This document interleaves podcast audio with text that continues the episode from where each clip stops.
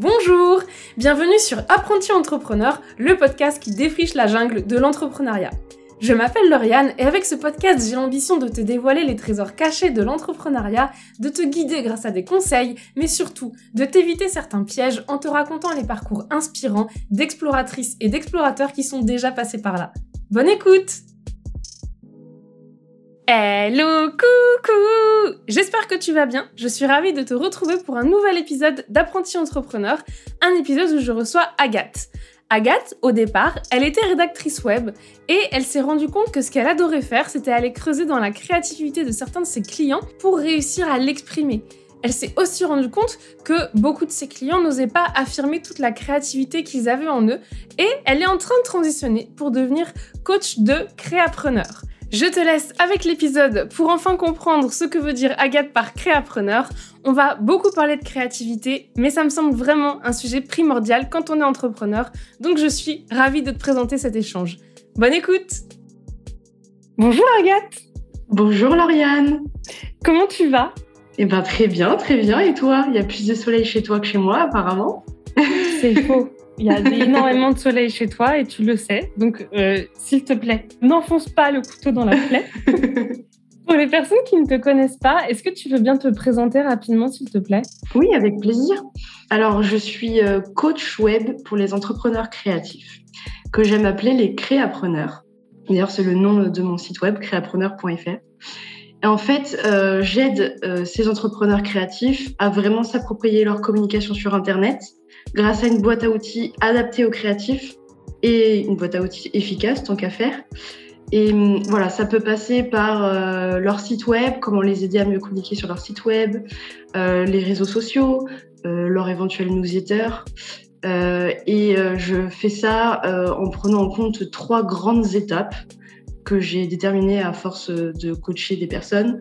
D'abord, réfléchir aux conditions d'épanouissement professionnel et personnel de, de, la personne, en prenant en compte du coup la créativité et l'entrepreneuriat, puisque la personne euh, avec qui je travaille, c'est un créapreneur. Ensuite, euh, vraiment aller creuser le client idéal et tout ce qui est communication. Et enfin, euh, adapter tout ça à l'écosystème du web, au contenu, pour que euh, ce soit euh, cool en fait à faire parce que des fois ça fait un petit peu peur Google, les algorithmes, le référencement et tout ça. Mais il y a moyen de faire des choses très sympas et de s'approprier tout ça et d'adapter euh, en fait l'écosystème du web à, ses valeurs. Voilà. Eh ben merci beaucoup. Depuis combien de temps t'es lancé et comment t'as décidé de te lancer dans tout ça? Euh, ça fait à peu près un an que je suis lancée. J'ai commencé dans la rédaction web, mon, cœur de métier, et euh, je me suis très rapidement rendu compte que quand j'accompagnais euh, mes clients, en fait, donc j'écrivais leur page d'accueil, par exemple, je faisais toujours en fait une visio de 30 minutes, une heure, voire plus, pour leur poser des questions, faire un briefing, quelle était leur cible, leurs valeurs et tout ça, pour vraiment écrire une page d'accueil qui leur correspondait et à eux, à leurs clients et puis à Google. Et je me suis rapidement rendu compte qu'en fait, j'avais besoin d'aller creuser plein de sujets, par exemple euh, le client idéal, pour euh, écrire euh, des textes pertinents. Et en fait, je me suis dit que finalement, c'était presque un accompagnement ce que je faisais. Et je me suis rendu compte que ça me plaisait énormément, cette approche. C'est ce qui me plaisait le plus dans mon métier. J'adore écrire aussi. Mais ce qui me plaisait beaucoup. Et je me suis dit, bah, en fait, naturellement, je me suis dit, bah, en fait, je vais me tourner vers l'accompagnement parce que je le fais naturellement déjà avec mes clients et, euh, voilà. Et hum, comment tu as décidé de te concentrer sur les personnes créatives et pourquoi la créativité, elle a pris autant de place dans ton aventure? Ouais, grosse question. Alors, il faudrait pas que je fasse tout un. Je, je, pourrais en parler des heures et des heures, mais je vais essayer de la faire court. à la base, j'ai un parcours ingénieur. Je suis diplômée ingénieur je suis une personne très créative euh, de base et euh, je l'ai beaucoup étouffée en fait dans mon enfance, dans mon adolescence, même pendant mes études d'ingénieur, parce que euh, j'avais l'impression qu'il y avait une dualité entre mon côté scientifique et technique de l'ingénierie et mon côté créatif. Et je me suis rendu compte qu'aujourd'hui c'était très très bête d'en faire une dualité et c'est plutôt complémentaire, mais bon. En fait, le fait de devenir entrepreneur, de pouvoir exprimer ma créativité à 100% et de voir que ça me rendait heureuse, et ben, je me suis dit, et ben chouette, en fait, je pourrais aider d'autres entrepreneurs créatifs à rayonner aussi et à utiliser leur créativité pour leur communication. En fait, euh, j'ai eu un peu une illumination au milieu de la forêt. Donc, il y a peut-être aussi une petite part de mystère. Je n'ai pas encore euh, toutes les explications. Ok, et du coup, c'est hyper intéressant ce que tu dis parce que comment tu exprimes ta créativité dans ce taf d'entrepreneur? Dans l'écriture, beaucoup. Dans la publication de posts sur les réseaux sociaux, dans les solutions que j'apporte à mes clients aussi. Je suis très, j'ai beaucoup d'idées euh, qui, qui pop un peu tout le temps. Et en fait, c'est super utile quand euh, bah, j'ai un client qui est coincé et qu'il a besoin d'une solution. Et ben, je peux lui proposer plein de solutions et il choisit euh, celle qui lui parle. Ou alors, on, on, réfléchit ensemble, on fait, on fait des brainstorming, on réfléchit à une solution adaptée à son univers. Est-ce que tu as un réseau social que tu préfères du coup pour exprimer ta créativité? Alors, j'ai tout de suite pensé à Instagram parce que je pense que c'est peut-être l'endroit, euh, c'est très visuel, donc c'est peut-être l'endroit où, entre guillemets, c'est le plus simple d'exprimer sa créativité. Mais aujourd'hui, je ne suis euh, que sur LinkedIn au niveau pro. Je me suis concentrée d'abord sur LinkedIn et euh, on peut pas mal exprimer sa créativité, même si on pourrait penser le contraire parce que ben en fait euh, dans c'est du texte c'est beaucoup des mots. Et dans avec les mots on peut faire euh, on peut, carrément exprimer sa créativité quoi. Et comment justement tu arrives pour les personnes qui nous écouteraient et qui verraient encore euh, LinkedIn comme vraiment le réseau social sur lequel tu dois être quand tu cherches un taf et c'est tout. Et ceux qui ne voient pas tout ce côté créatif de LinkedIn comment tu arriverais à leur donner envie d'y aller? Je leur dirais de ne pas hésiter à suivre, parce qu'on peut se connecter et demander une connexion. On peut aussi juste suivre la personne et la, et la personne, enfin, elle est au courant euh, si elle regarde ses notifications, mais elle peut ne pas être au courant. Donc, suivre des personnes inspirantes, parce qu'il n'y a pas que des CEO et euh, des hommes d'affaires en cravate sur LinkedIn. C'est vrai qu'on se dit facilement ça, mais c'est pas vrai. Enfin, j'ai plein de contre-exemples en tout cas. Et voilà, suivre des gens qui nous inspirent, euh, créatifs, qui partagent des choses super chouettes, qui publient euh, régulièrement. Voilà, je dirais commencer par ça parce que c'est vrai que c'est un peu intimidant LinkedIn au début.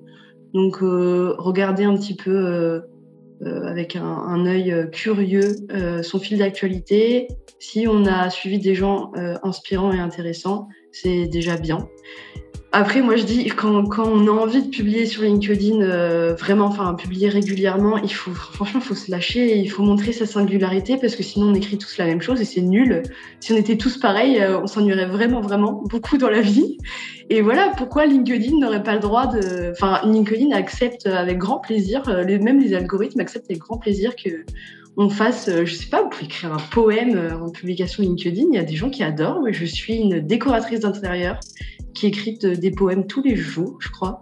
Et euh, elle a plein de gens qui la suivent. Et euh, voilà, faut pas hésiter à sortir un peu de, ce petit, cette petite boîte là euh, qu'on pense être LinkedIn, qui n'est pas vraiment LinkedIn.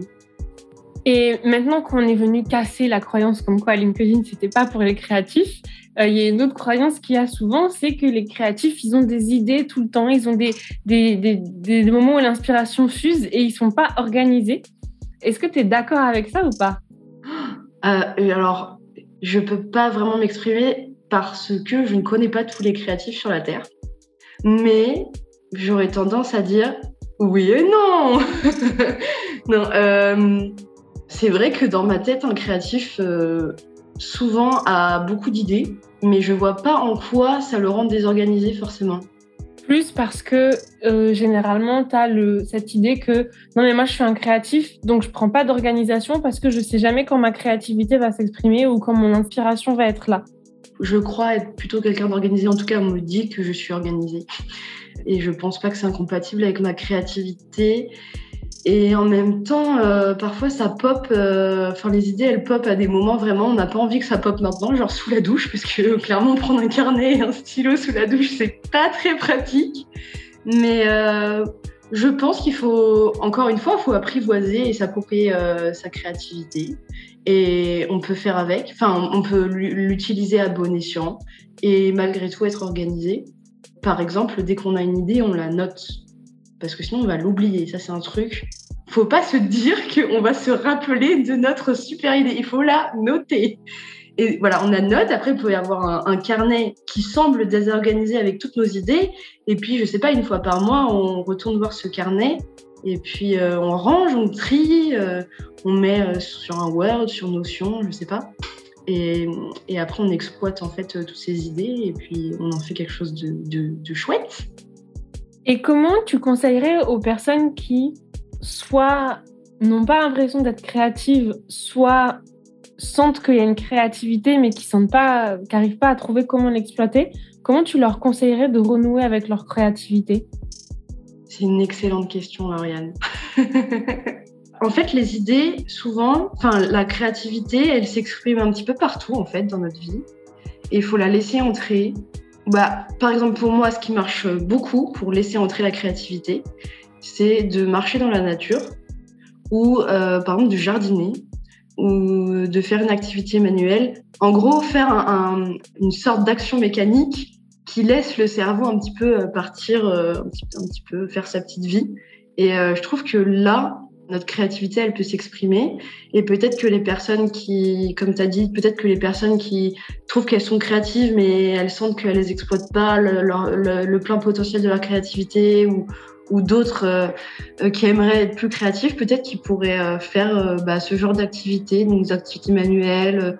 En fait, tout ce qu'ils ont envie de faire, hein, c'est rien de s'obliger à faire du jardinage si on n'aime pas le jardinage. Mais voilà, des, des, petites actions, je pense, mécaniques, des activités manuelles pour libérer un peu cette créativité que peut-être qu'ils ont entassée dans un coin et en fait elle est là, mais ils n'arrivent pas à la, à la capter quoi. Et c'est quoi la plus grande fierté dans ton business? Je sais pas si c'est une fierté, mais en tout cas, c'est quelque chose que j'ai en tête tous les jours. Bah, j'ai ma petite voix qui me dit Sois toi-même et ce sera pour le mieux. Et c'est ce qui me rend heureuse en fait. Et je pense que, du coup, je sais pas si c'est une fierté, mais bon, je pense que ma fierté, ce serait euh, du coup de d'avoir un, un, business qui me ressemble, avec lequel je suis à l'aise, euh, qui me rend heureuse. Ça peut être une sacrée fierté, ça. Après, voilà, c'est un défi. Enfin, je veux dire, c'est un défi de tous les jours. Cette petite voix, elle me dit n'oublie pas de rester toi-même. D'ailleurs, bah, juste avant euh, cette interview, et eh bah, ma petite voix m'a dit ça. Elle m'a dit tout va bien se passer si tu restes toi-même. Et voilà. Mais euh, c'est un sacré challenge parce que ça va vite, hein, de, je trouve, de, de vouloir être quelqu'un d'autre ou ça va vite si on s'écoute pas. Est-ce que ça t'est déjà arrivé? Bah, quand j'ai fait mes études d'ingénieur, euh, ouais. Et comment t'as réussi à euh, accepter cette créativité qui montait en toi, ce besoin d'être toi-même? Et j'ai rien accepté, j'étais un besoin, euh, un besoin sauvage. c'était, je pouvais pas faire autrement en fait. C'est pour dire, j'ai failli tout arrêter. J'ai failli arrêter avant d'avoir mon diplôme d'ingénieur. J'allais tout claquer. Je suis partie en tour du monde euh, en 2020 parce que j'en pouvais plus quoi de enfin d'être dans ces études. En fait, j'ai adoré mes études d'ingénieur, mais en même temps, je me sentais pas du tout à ma place. Enfin, j'ai appris plein de choses et ça, j'adore apprendre des nouvelles choses, donc c'était chouette, mais je me sentais pas à ma place. Je sentais qu'il manquait un truc. J'ai fait une césure avant d'avoir, juste avant d'avoir mon diplôme, j'ai fait une séjour d'un an. Je suis partie en tour du monde. On a été confinés. Moi, j'étais confinée au Sri Lanka. Et là, je me suis euh, mise à écrire un roman. Et je pense que c'est ça un peu le point de départ. C'est ma créativité, elle a explosé. J'ai tout mis dedans, quoi. J'ai tout mis dans mon, du coup, mon premier jet de roman. Et là, euh, c'était, enfin, maintenant que j'avais pris cette voie-là, je pouvais plus m'arrêter, quoi. En gros. Et est-ce qu'il y a un truc qui a été euh, un peu compliqué à vivre dans ton aventure entrepreneuriale Et ce qui m'intéresse surtout derrière, c'est comment tu as réussi à franchir ce truc?